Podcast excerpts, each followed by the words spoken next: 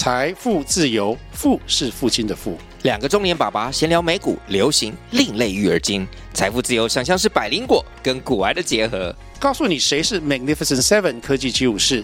你该买瘦瘦比双巨头吗？从马斯克到泰勒斯，从华尔街到好莱坞，我们都追得上。新的一年听新的 Podcast，让我们一起财富自由。富是父亲的富哦。大家好，这是 A 徐徐，我徐大家好。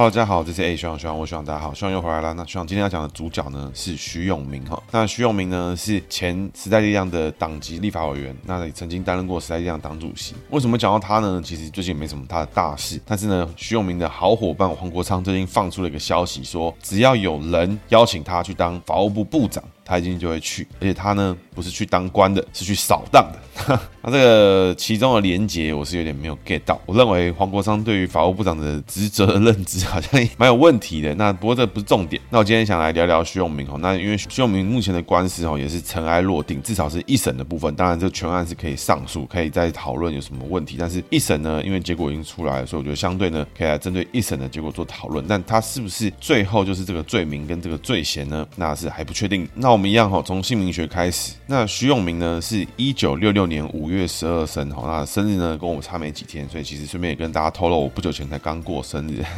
那徐永明呢，一九六六年的话是民国五十五年，民国五十五年呢是丙午年，属马。那丙字呢属火，那马呢也属火。那徐永明的永字呢是永远的永，那明呢是明亮的明，明天的明。那永字怎么猜呢？猜成上面的一点是抬头的意思，那底下呢那个永远的永下面呢就是水的意思。所以徐永明的内在个性呢走水。那因为马是属火，所以水逢火呢走上克格局。那所谓上克呢就是向上的上，五行相生相克的格局。那上克呢就是什么？就是内在个性呢比较优柔寡断一点，想比较多啊，内心纤细敏感啊，对于另一半啊异性的想法呢。诶，也会比较多的想法。那内在呢，个性是比较慢一点的哈。那追求这个完美的格局。那外在抬头呢，属马逢抬头哦，绝对是好的。因为马呢抬头趾高气扬哦，这个雄赳赳气昂昂跑在路上的马绝对是好的。所以徐永明的内在个性呢，纤细敏感，追求完美；外在呢，爱面子，人际关系经营的不错。所以徐永明的个性来讲的话呢，跟男性相处的时候，诶，男性的朋友兄弟哈，对他有帮助的人是多的。但对于女性呢，他相处上面可能就比较有他自己的想法啊，或是有时候内在呢会想比较多一些谢谢。那徐永明的“明”的这个字呢，就要跟大家特别分享一下，因为其实很多人的名字里面呢，都会有“明天”的“明”这个字，一个日加一个月，左边一个日。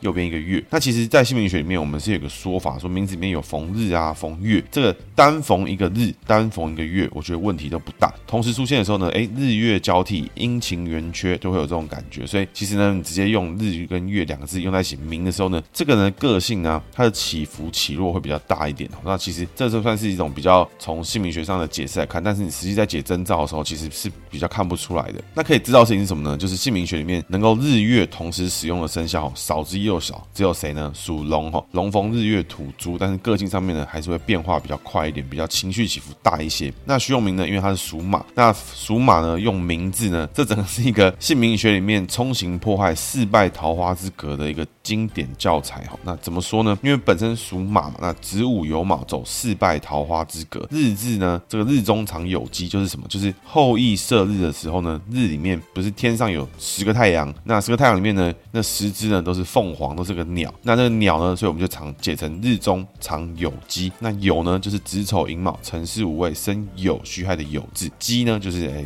狗狗跟那个鸡嘛。日中常酉鸡，子午酉卯。因为徐永明呢是属马，所以是子丑寅卯辰巳午的午字。午呢逢酉，就是子午酉卯四败桃花之格的其中一个格局。那月亮呢，我们讲月中藏卯兔，卯字呢就是子丑寅卯的卯。那月亮里面呢藏卯兔，这个很直观嘛，这个吴刚伐桂嘛，这个月亮里面呢。藏了一个月兔，所以月亮里面呢藏卯兔。那这时候呢，子午酉卯，有没有午逢卯，再逢一次四败桃花之格。所以徐永明这个人呢，经典案例哦，四败桃花之格在名字里面左右两边呢一起出现四败桃花之格。那从五行上来看的话呢，这个日字本身属火，所以火逢火才会走好的格局。那如果日中藏有机解金的时候，火克金走下克格局。那月亮的月呢，本身没有带属性，但是月中藏卯兔的这个卯字走木，所以木生火走上升。所以徐永明的这个人呢，工作上面呢，其实是有才华，做事情呢，哎，也是不错的。为什么呢？因为在工作位上面呢，其实徐永明这个人呢，他都有几个暗藏一些还不错的五行格局。但是呢，就结果论而言呢，我觉得走四败桃花之格，其实是非常影响重大的情况。那怎么去做解读呢？其实这边一般来讲，正常的姓名学的解读跟解说里面呢，其实这边就会大家这个各执己见啊，会有各式各样的想法。就我的看法来讲的话，你从五行上来看，可以看到一些他工作上面的征兆，比如说走。火逢火，火火比旺的时候呢，哎，财位是好的，他其实不是不懂怎么样做事情是好的，是有帮助的。月中藏卯兔呢，哎，也不是不好的，他走木的时候，木生火，走上升格局，所以也有好的地方存在。所以工作位呢，哎，乍看之下做起事来哦，他的格局，他的做事情方式呢，都是比别人还要来得好。但是呢，结果论而言。就会不好。那这种情况通常怎么发生呢？往往哦都来自于你的人际位相处有问题。那确实啊，失败桃花之格呢，一般来讲，我们会说失败桃花叫做早婚也破，晚婚也破。那很多人就会以为第一时间认为说徐永明这个人啊，啊感情位不行啦，什么什么。其实哈，我觉得不是，是因为在古早时代哈，姓名学发明的时刻哈，在人际位的定义里面呢，其实是非常的直觉的，要么是朋友，要么是敌人哈。这个狼若回头，不是报仇就是报恩啦，大概是这个概念。那你是女生哇？那你不是这个另一半，那你就是这个比较乱的情况啊，所以早婚呢也破啊，晚婚呢也破。但在现代社会之中呢，其实人际关系呢已经复杂了很多。当你能够越能接受多元社会存在的时候，就会越多人能能够被接住。也就是说，比如说以前的人际位里面呢，哎是不存在同性恋，哎是不存在这个 LGBTQ 或是这种各式各样的性向。当然，那个性向的解读现在也是大家颇有争议。但是呢，当一个社会能够接受人的多元性的时候，越来越多的人，越来越多的格局的人就能够被接受。那举举例来讲，徐永明在这个 case 里面，他未必呢是非常有问题，但是四败桃花之格出现在工作的时候，最常发现的事情是什么？就是他跟下属、晚辈、同事的相处的时候呢，诶，工作的时候呢，特别容易出现问题。一的是沟通状况出现问题，一的是彼此呢的互信上面出现问题，或者是呢，诶，工作上的 priority 顺序啊、讲法啊、态度啊这种奇怪的事情呢，就会搞得徐永明的工作呢成果呢是被大打折扣。所以也就是说，徐永明做事情的时候有没有好不好的是没有问题，做事情有没有能也没有问题，但是呢，合作团队合作，超大型团队合作，比如说你是一个有上万名党员的党的时候。你是有上千名党的党主席的时候，哎，你的选举的跨度呢，包含整个台湾，你要经营各地区的地方党部，你要经营各个地方的候选人，你要经营金主啦，你要经营各式各样的人的时候，这样的个性呢，哎，有时候就会比较有争议一些，所以他需要一个很擅长替他沟通的人去帮助他做沟通，比较不会出现问题。所以徐永明这个人呢，当他在单打独斗的时候，绝对哈，我觉得问题是少很多的，他的问题呢不会这么多，人际的问题也不会被凸显。但是呢，一旦进到大型组织的时候呢，哇，这个人呢问题哦，就会慢慢的出现，他的成长也会比较受限一点，所以整体来看的话，说明这个人的个性呢，哎，其实有什么下课啦。四败桃花啦，乱七八糟东西很多。一般来讲哦，姓名学的解读里面就会说啊，这个人名字不好啊，这个人名字不行什么的。但其实我觉得直观一点来看哈，如果徐永明生长在一个很不错的家庭，他是一个很有个性的人，他会学习到很多有趣的东西的时候，他是一个跟同辈的人比起来，他会以一个比较极端的方式呈现。他可能会用一个特别好的表现，特别纤细敏感的这种感受。他可能在同才里面是个特别文青的人，特别文文体文笔特别好的人。他可能对于针砭时事非常的有概念。但是呢，哎，团队合作的时候，徐永明这个人可能又开始雷包一下。所以我觉得 这种姓名学呢，就可以解释出人的这种多样性的。那是不是这样的格局的人就不会有成就？是不是名字不好的人就不会好呢？其实呢，我觉得哈，多也未必。但是呢，最常出现的是什么？你希望你可以做得更好的时候，你会让自己过得非常的累，非常的痛苦，你会有很多别人没有的烦恼。那这是徐永明他个人的困扰。那今天讲他的故事呢，其实也来介绍一下徐永明这个人怎么出道的。那他做过哪些事情？那目前的动向跟动态如何？哈，那我们接着呢来讲徐永明的故事。那徐永明呢，他是大学期间曾经是这个什么？胡佛宪法课，那胡佛这个研究员啊，那胡佛曾经教过的人有谁呢？啊，尤英龙啊，尤英龙是谁呢？这个台湾民调祖师爷啦，也有人会说他是台湾假民调祖师爷，不过我们倾向呢称他为台湾民调祖师爷。那还有陈明通啊，现任的国安局局长，还有林佳龙啦什么的也是，所以徐永明呢跟林佳龙是同门的，所以他后来呢也有跟这个学长呢跟借了一些钱，导致一些后续的问题出现。那胡佛这个教授呢本身是以统派色彩为重，但是他学生很多呢都有这个台 独啦、本土派啦，不过也有统派学生，所以其实都有。所以这个老师呢，虽然个人有自己的想法，但是教学生教的也是挺公允的。那这边另外八卦一下哈，其实徐永明呢，当年哈也是有跟范云交往过，所以这个学运女神范云呢，当年是有跟徐永明啊、郑文灿交往过，所以这个关系呢，这个贵圈哈好像也是这个蛮乱。不过后来大家的家庭哈都是蛮美满，所以我觉得这边就不必做太多的讨论。那这内容呢，其实来自维基百科上面，其实都有蛮多相关的知识。那徐永明其实对于政治的活动啊、政党的选举啊，有非常多的了解。他其实对于地域政治啦、政治学啦、族群啦、统计啊什么，秀明是一个研究非常多的一个学者。他的发表的文章里面呢，各位如果去维基百科上看到的话呢，其实非常的多。光是文章的话，期刊论文的话呢，就高达三十六篇。那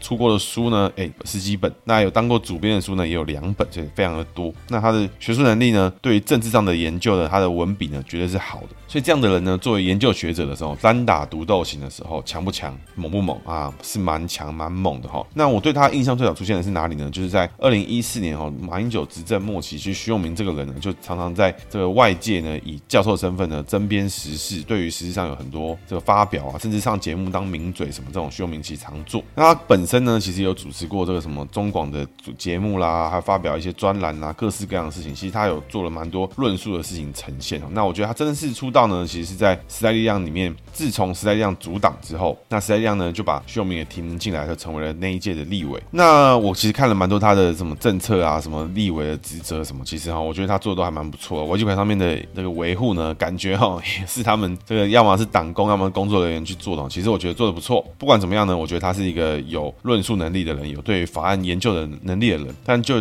党职上面的处理呢，我觉得是蛮有问题。怎么说呢？那故事呢，其实来到哈，是我们稍微讲一下时代力量的分裂的地方，就是等于说。当年时代力量就在黄国昌的什么昌明敏派，就是黄国昌、徐永明，还有一个一个什么敏的女生，我已经忘记她的名字，但可能大家也不是那么 care。这部分呢，其实当时就有很多斗争啊，像是现在的林昌佐啦、吴征啦、曾文学啦、黄杰啦什么等等这些人哦，都是当年斗书的哈，就是被赶出来，然后被霸凌啊、被搞的那种人就被搞出来。所以徐永明呢，当时是跟黄国昌同个路线的。那对外呢，其实黄国昌跟徐永明还有这个时代力量呢，一直在抨击其他政党没有民主啊什么。但对内呢，其实时代力量看起来民主机制哈，也是这个令人高度质疑的，看起来是一个花式的帝制政党，花式的一个共产。组织共决的一个逻辑，那其实这就是这个。国昌老师、永明老师说了算的一个格局啦。那时代力量的故事呢，我们晚点再来谈哦。那真正让徐永明的政治生命受到重创的事情是什么时候呢？其实来自于这个收购案，在二零二零年的七月底发生的一个收购受贿案。那这事情呢非常严重，那导致呢目前在案件判决出来的时候呢，徐永明呢是得到契约贿赂罪。徐永明在一审哈，目前是判决是七年四个月，那褫夺公权三年哦。那其实可以上诉，那并没有什么太大的问题。收购受贿案是什么？案子呢，它是一个在台湾社会目前哦被爆出来立法委员受贿蛮多的一个案子哦，导致哦当年有多席立委哦直接倒掉哈。那当年受影响的人有谁呢？第一个是现任立委的话是苏正清、陈超明、廖国栋、徐永明、赵振宇哈。那卸任的立委的话是陈唐山。那其中呢，如果是民进党党籍的话是苏正清跟陈唐山，但是呢，陈唐山其实不是现任的立委，所以他只是这个卸任之后呢，帮朋友瞧事情瞧一瞧哈，出到一点状况。所以当年呢，现任立委就是陈唐山跟苏正清。那苏郑清呢，就是苏家全的侄子。那当年呢是在屏东县当立法委员。那后来呢就被爆出来之后呢，就开除党籍什么的。那国民党籍的话呢是陈超明，是苗栗县的立委，还有廖国栋啊，这个平地原住民选区的立委。那徐永明的话呢，就是在时代力量第九届不分区。那赵振宇呢，是桃园的无党籍立法委员。那这些人分别做了什么事情哦？其实呢，要从收购案的原案来跟大家做分享。我不知道大家对收购受贿案的事情的了解哦。那这边呢，跟大家做一点分享。那故事呢，就来到很久以前，我不知道大家有没有记得哈？就太平洋建设啦，太平洋什么，还有太平洋收购百货，哎，有没有？就为什么太平洋收购会跟远东盖在一起？为什么呢？这故事呢，就来自于这个地方哦。其实呢，最早呢收购百货的经营权呢，是太平平洋建设这个。集团哦，太平洋集团里面拥有这个经营权，是这个张家所有的经营权。那这个张呢，是文章的章的这个张字。那当年呢，在两千年附近的时候呢，有金融危机啊，公司出现状况之后呢，哎，这个张张家的老大张明强呢，就需要资金嘛，然后就借款调款什么的。那后来呢，就导入了一个叫李恒龙这个老哥呢，把这个人带进来，然后希望呢，哎，把钱拿出来，然后做使用，让公司呢能够存活下去。那以上哈，我先讲一下整个收购案的故事其实蛮复杂的，我讲的哈可能未必收集的非常的齐全。那我目前呢是慢慢希望去理解的比较清楚。那张家基本上太平洋跟太平洋百货这一段故事呢没有那么重要。那故事呢是发生在当这个李恒龙取得了太平洋建设相关公司里面的这个太平洋流通投资公司，简称叫太流了。这个算是投资公司里面呢，他持有了太平洋百货，也就是说这个流通投资公司呢是拥有太平洋百货公司的股权。那这个股权呢就由这个张家呢信托托给了李恒龙去作为安排去经营。那当年呢其实收购百货的经营金额呢，据说哈看新闻哈五天好像停电还是什么地方出问题哦，就喷了二点多亿。所以呢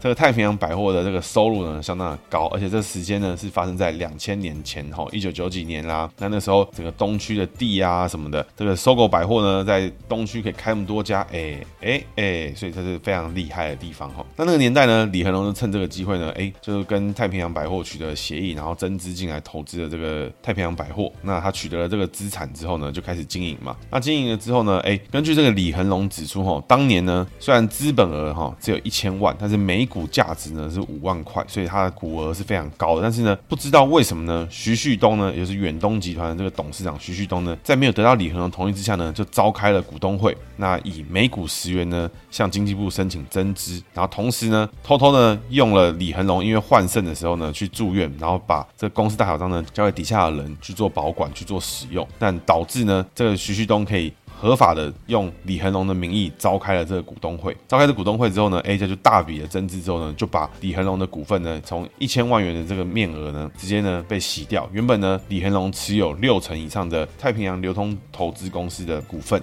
变成呢，他最后只拥有不到一趴。那这个说法呢，是李恒龙这边的说法。当然，徐旭东有远东集团的说法呢，就是说，哎，全案呢完全按照投资相关的标准啊，我四十亿也增资进来啦，等等。所以基本上呢，双方呢就是以这个地方呢有起了争议，就是说李恒龙认为这个股份呢是被私自的这个稀释掉，但是呢，哎，徐旭东这边远东集团这边认为他是合法取得了收购百货的经营权。那这个事情呢就开始双方缠讼啊，为什么呢？因为包含李李恒龙告徐旭东，太平洋建设的张家也在告徐旭东，张家也告李恒龙说这个背信啊，这个我串通外人把我的股权稀释掉啦，什么就是大家告来告去告成一通。那从两千年出头就开始一直告，那告了十几年之后呢，在二零一三年的时候发现了说哈。认为行政法院的裁决呢，把这个当年的这个公司的增资案呢，哎，回复为一千万元，也就是说，远东集团的这个四十亿呢，就当做没发生啊，大家一起回复到上一栋，哦，那这时候呢，就变成一切混乱。那但是过了十天之后呢，哎，远东集团又做了很多司法的上诉啊，等等的，最后呢，就李恒龙表示呢，经济部次长啊、部长啊，跟着这些有的没的人在那边搞一搞去之后呢，最终呢，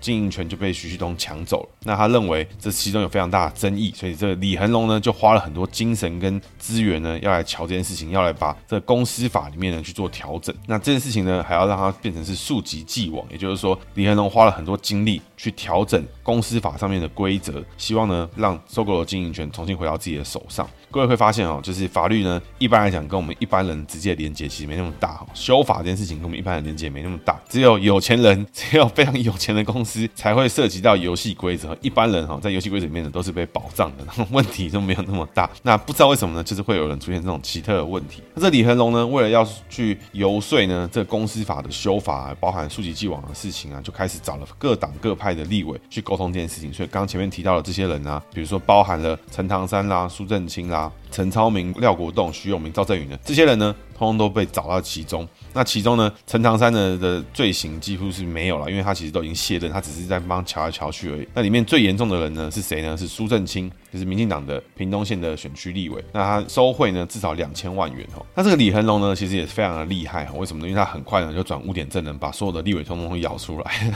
那苏正清呢，根据检方调查哈，显示犯罪所得大概在两千五百万。廖国栋呢七百九十万。那陈陈超明呢一百万。那这个赵振宇呢一百七十万的来源不明了。那另外呢还被抓。到其他的案件哦，算是因为并案在做监听的时候呢，意外呢逮到说有人在关说其他的事情，所以这赵振宇呢是蛮衰的啦。那徐永明呢是契约贿赂罪，那这边呢我觉得他个人啊，因为我对实在这样子评价是蛮低的，不过我觉得他是这胆小呢又有点衰啊，不知道徐永明在干嘛。那根据徐永明自己的说法呢，他其实是说这件事情呢他从头到尾没拿到钱，没有干嘛，他根本什么事情都没有做，他的的公开发言不曾对于公司法的修法去做任何评论，他觉得很倒霉，跟他根本就无关。但是呢，根据检方的调查出现哈，李恒龙呢找了一些白手套了，当然徐永明又找一些白手套，这白手套部分我们就不特别提，但基本上就是透过这些人在做联络。李恒龙呢需要徐永明去东吴大学呢办一场公听会，针对呢公司法修法的事情，找学界啦、找官员啦、找立法委员啦，在现场呢去做一个讨论。但是呢，原先呢李恒龙是要求哦，就是徐永明必须在现场至少超过一小时啊，至少发言，然后对于公司法修法带一点风向啊什么的。但是呢，徐永明答应了这些事情，也有说好了，哎，可能会有拿到相对应的政治现金，但是双方没有谈到金额。那谈完之后呢，结果徐永明到现场之后呢，只待了五分钟，哎，讲完了一些话之后呢，也跟这个公司法的案子呢没什么观点。然后讲完五分钟之后呢，高歌离席，直接消失。其实李恒龙就很不爽啊，听到说，哎妈的，不是答应好要弄公听会了啊，不是要帮我带风向了，然后不是说要带一小时，怎么五分钟就高歌离席？那那那搞屁啊！所以这钱呢，李恒龙就不太爽，也没有付。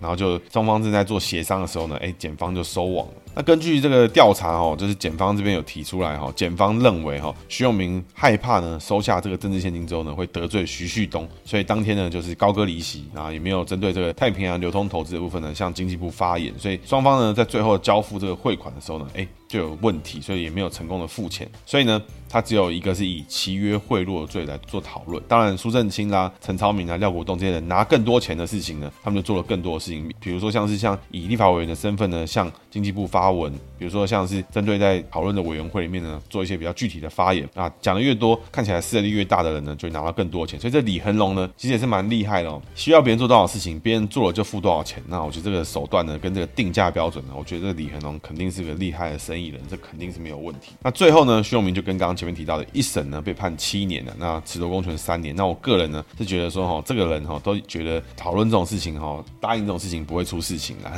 觉得太荒唐了。那为什么会这样呢？其实呢，第一个他心里面想到说，就表面上来看，我也没做这个事情，我也没有干嘛，我只帮你借个场地。呃，徐永明呢？乔东吴大学的场地啊，发个文，那我也没有干嘛，我只把大家拼在一起。那你可以少给钱嘛，然后我有做事嘛，对不对？那但是呢，我也没有针对这样，我也用我的职权去做什么施压。哎，双面讨好之后呢，哎，他发现他反而拿到了最差的结局，因为其他人呢还有拿到钱，他呢是没拿到钱，那一样呢收到契约贿赂罪。那我觉得其实哈真的是倒霉一些啊。那另外呢也是贪心之外呢又胆小，那就变成说哎两面的就都出现问题。那第一时间呢被李恒龙就咬出来之后，他就蛮尴尬的。那原本呢，徐永明是认为他一定会无罪了，因为他觉得他没收钱啦，我也没怎么样。但是检方呢，资讯的收集里面呢，发现呢就是有契约，有讨论过定义这件事情。那个人呢、啊，我是觉得哈蛮倒霉，因为可能在沟通上面呢，用词的不当，或是用词的不精确哈。我自己不会觉得说，就这件事情对我来讲，我听完了，我不会觉得徐永明就是真的有去做了什么很坏很差的事情。我自己坦白说，我很讨厌时代力量，但是我不认为我会认为他这是在有这个对价关系或很契约关系。但是呢，你做事情不小心，你愧对你的身份，你愧对你一个这种清高。第三方哦，这种时代力量，这种这个政治上的，我不知道怎么讲，政治上的贞操牌坊吗？还是什么的？结果嘞，你跟人家契约的事情，然后暗示别人要付钱，然后这个事情就很尴尬。那他另外徐永明其实也蛮倒霉，为什么呢？因为网络上其实很流行哦，就是只要徐永明发言，就会向徐永明说，哎，钱呢？钱呢？什么？他的事情呢？根据徐永明自己的说法呢，也不是他自己讲过，也不是他去要过这这这件事情。但是呢，被一些媒体人去渲染之后呢，好像徐永明曾经有公开呢，去用钱呢这个字呢，去跟对方去要钱。那我觉得徐永明也是有点倒霉。但是呢，契约贿赂答应了要办一些事情，以自己的职权全息啊这件事情哦，其实呢，就对于我们这个以公公务人员啊、立法委员啊做事情里面，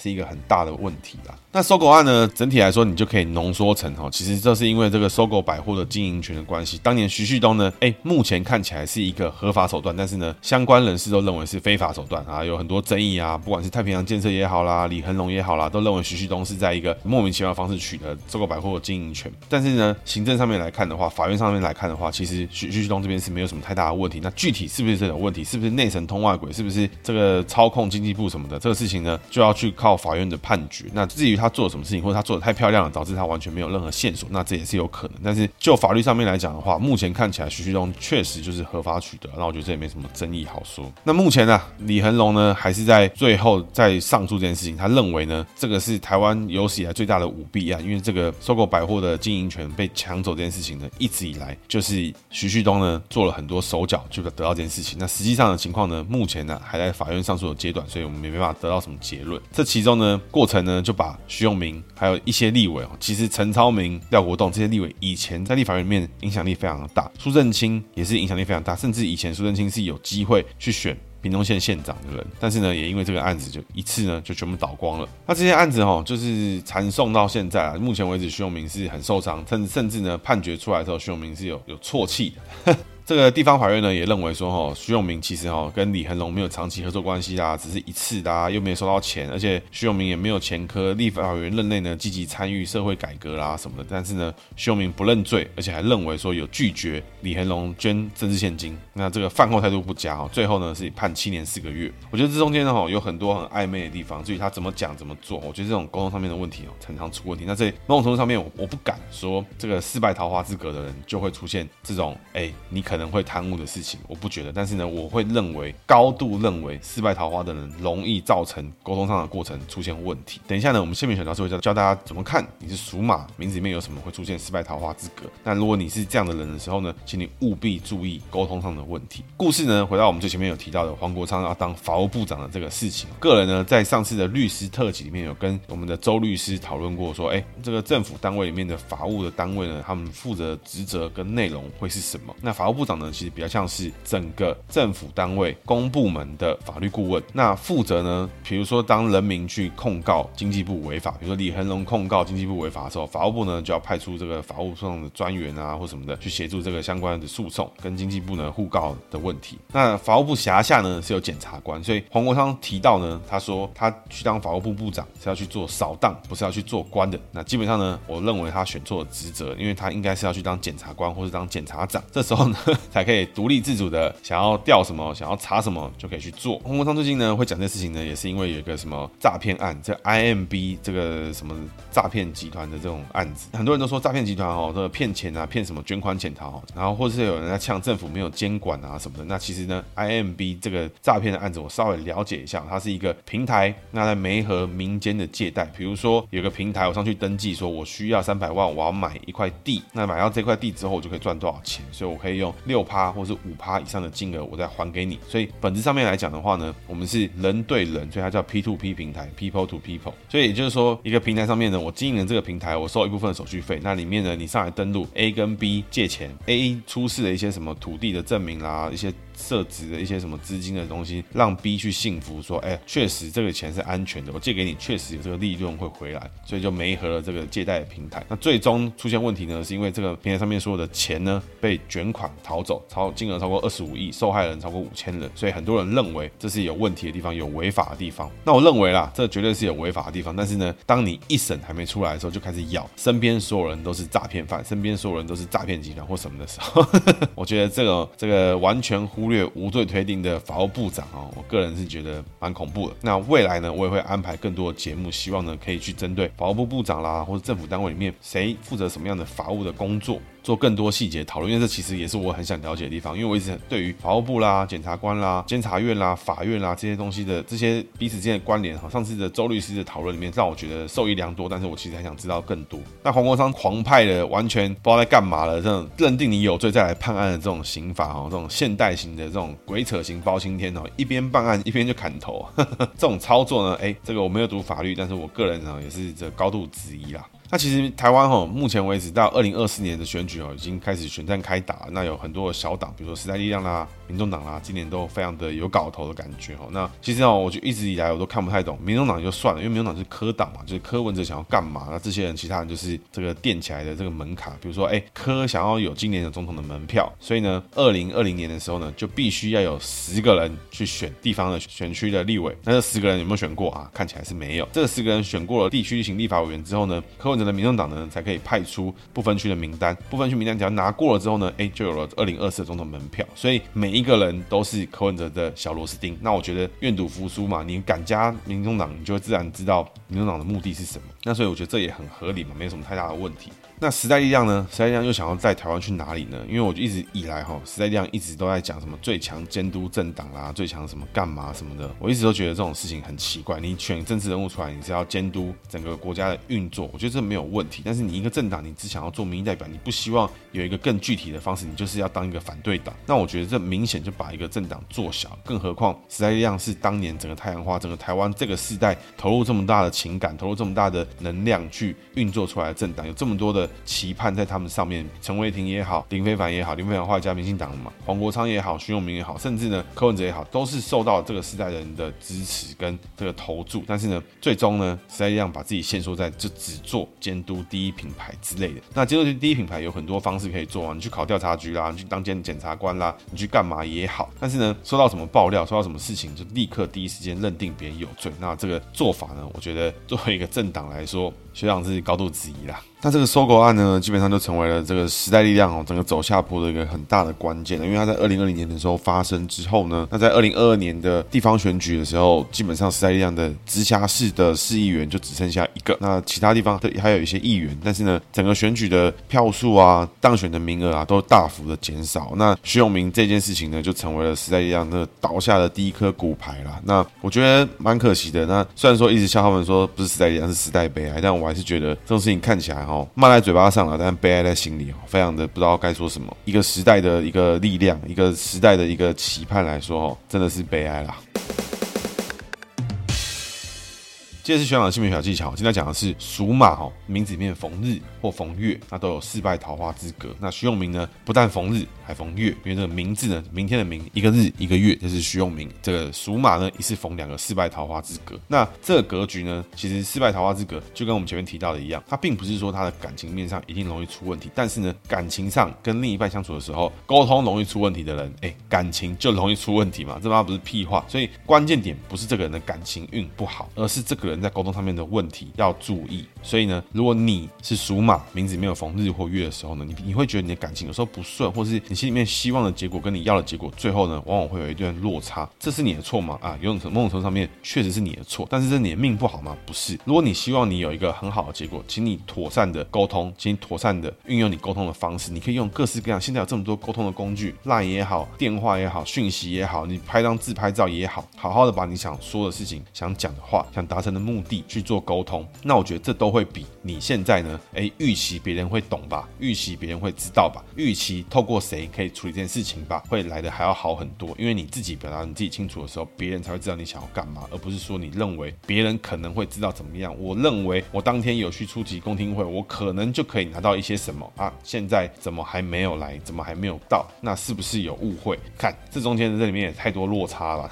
所以呢，当你是属马的朋友，你名字里面有日或月的时候，请务必记得沟通问题。那相反的，如果你的朋友、你亲密的另一半、伙伴、工作的同事、同仁、长官、下属也好，属马名字逢日或月的时候，当你不懂他想要干嘛，当你对他觉得哎这边有一点模糊空间的时候，请你善用沟通工具，email 也好，这多 CC 一点人，多 loop 一些人，去了解他到底想要你干嘛，是想要做什么事情，不要有那种这个约定成熟了啊，以前不都是怎么样，怎么这次就没有了，或什么这种事情去做沟通，因为你一旦习惯了这种沟通模式，你永远都会在这种地方出现问题。你想跟他这个人好好走下去，没想到哎一次沟通不爽之后，这个人就没什么机会。那我觉得这都是很可惜的，因为这种人其实四败桃花的人，感情上面就是可恶的，就是讨厌的嘛。其实也不是，但是呢，当一个很不错的人，他的感情上面的沟通很有问题的时候，他这个人就会非常的烦人，因为你就就知道他的好，但你又放不开。那我觉得这时候就非常的尴尬。所以当你的另一半是，或是你的好 partner 是属马逢日或逢月的时候呢，哎，请务必注意，妥善的跟他沟通。当你觉得不清楚、不明确、不明朗的时候呢，好好的问。那当然，如果他就是觉得你一直问很烦啊、很北烂什么的，那我觉得你要想想你自己要付出到什么程度。以上时间节目，谢谢大家，大家拜拜。